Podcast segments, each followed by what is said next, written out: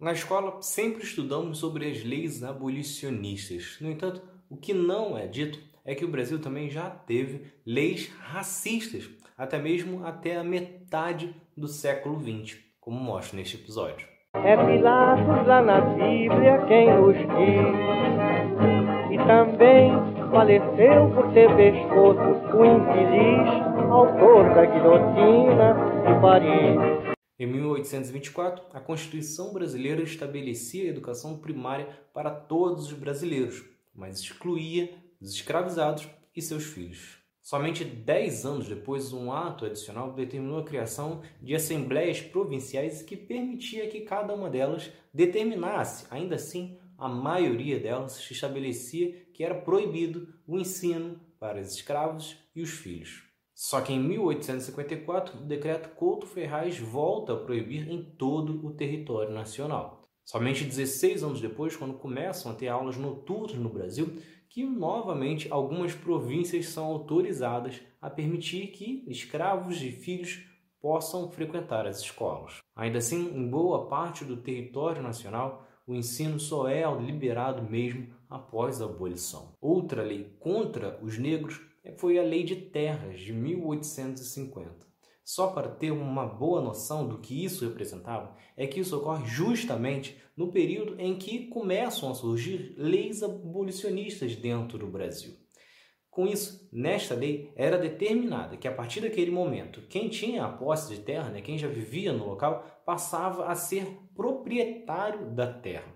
Já no, a partir daquela data, se você quisesse ter terras, você teria que comprar de um desses proprietários ou então teria que pagar ao Estado, mesmo que a terra estivesse abandonada, estivesse sem uso. Basicamente, os ricos se transformavam em grandes latifundiários, tendo grandes posses, enquanto futuramente os escravos libertos ficariam sem nada, tendo que passar a comprar por algo que os latifundiários não compraram. Só que o racismo não foi algo exclusivo do Império. O Código Penal de 1890, já na República, também atacava diretamente os negros. Afinal, o Código Penal proibia expressões culturais típicas dos negros, como a capoeira, facilitando assim o aprisionamento em massa. Naquele mesmo ano, um outro decreto deixava ainda mais claro o racismo brasileiro. Isso porque declarava livre a entrada de estrangeiros, exceto de asiáticos e africanos, que precisariam de uma permissão especial do Congresso para entrar no Brasil. Isso fazia parte de um projeto de embranquecimento da população brasileira, como já falei aqui em outros episódios.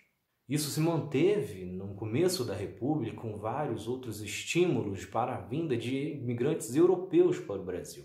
E se repete no decreto de 1945, já no governo de Getúlio Vargas. O decreto afirmava que a admissão de imigrantes tinha que vir a atender uma necessidade de preservar a composição étnica da população brasileira mais próxima da ascendência europeia. Ou seja, Basicamente, o decreto determinava que as características brasileiras eram mais próximas dos europeus e, portanto, negros e asiáticos não eram bem-vindos no país. Citamos estas leis porque essas deixaram claro por escrito o racismo. No entanto, muitas outras, como por exemplo a lei de drogas mais recentemente, não é racista por escrito, porém permite que os agentes do Estado e também do judiciário atuem de forma racista na condenação. Então é isso. Se vocês gostaram, se inscrevam, ativem as notificações e continue acompanhando. Tem mais outro lado da história por aí. Valeu!